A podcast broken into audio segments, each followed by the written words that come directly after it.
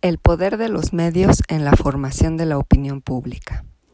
En este podcast quiero platicarles sobre cómo los empresarios de la radio, los productores, los actores, los políticos y la sociedad en general se dieron cuenta del poder de los medios de comunicación y particularmente del poder de la radio en la formación de la opinión pública y cómo ésta empezó a estudiarse. En 1938, Orson Welles y su compañía de teatro dramatizaron en los estudios de radio de la CBS la obra La Guerra de los Mundos de H. G. Wells.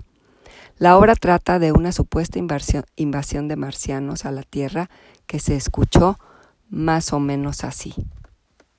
No need to push the crowd back now. They're willing to keep their distance. The captain's conferring with someone. Can't quite see who. Oh, yes, I believe it's Professor Pearson. Yes, it is. Now, now they've parted, and the professor moves around one side, studying the object, while the captain and two policemen advance with something in their hands. I can see it now. It's a white handkerchief tied to a pole. Flag of truce.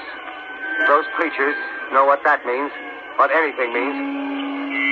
Wait a minute, something's happening humped shape is rising out of the pit. I can make out a small beam of light against a mirror. What's that?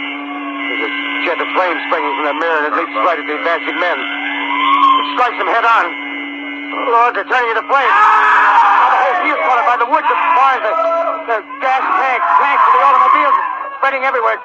Coming this way now, about 20 yards to my right. El programa fue escuchado por alrededor de 6 millones de personas en Estados Unidos y muchas de ellas se asustaron creyendo que de verdad los extraterrestres estaban atacando la Tierra, mientras que otras pensaron que se trataba de un noticiero. Otras más sí reconocieron que se trataba de una dramatización. Los analistas de esa época estudiaron las diversas reacciones de las personas.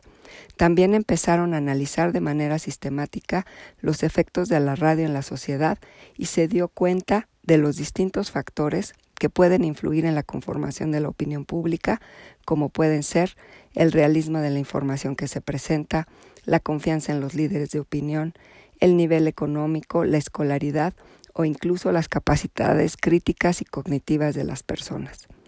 A partir de ese momento, el estudio de los efectos de los medios de comunicación en las audiencias es una práctica común. Existen diversas teorías que fundamentan la manera como influyen los medios sobre los individuos, considerando distintas variables.